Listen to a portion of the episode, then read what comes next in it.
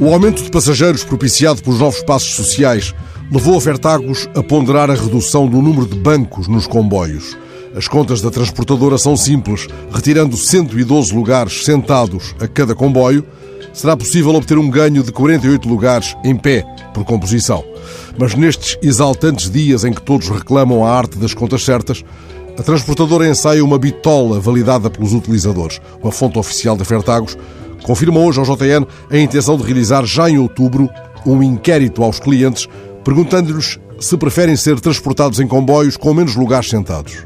Não espantaria se os responsáveis pela comunicação da empresa lançassem simultaneamente uma campanha adotando fórmula parecida àquela do grande Paulo Leminski: sentado não tem sentido. Cuidado com tudo. O poeta de Curitiba soltou esta frase há muitos anos, durante uma palestra sobre arte urbana, a propósito de uma estranha imposição laboral, segundo a qual os funcionários deveriam manter-se sentados durante a hora de expediente.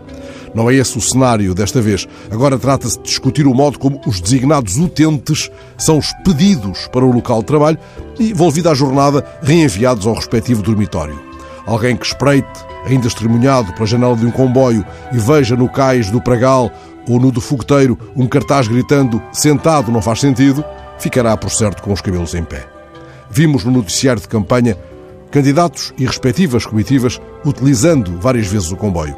Quase sempre os vimos sentados, raramente em aperto.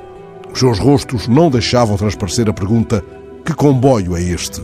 Essa pergunta dá o mote aos 19 poemas de um livro importante de A.M. Pires Cabral, que lhe valeu, aliás, há uns anos o Prémio Dom Dinis. Um dos poemas fala dos carris, esse pavor perpendicular. O poeta chama-lhes também corda bamba. São uma corda bamba por onde avança estovado o saltimbanco de olhos vendados, sem vara e sem cautelas, o comboio e nós dentro.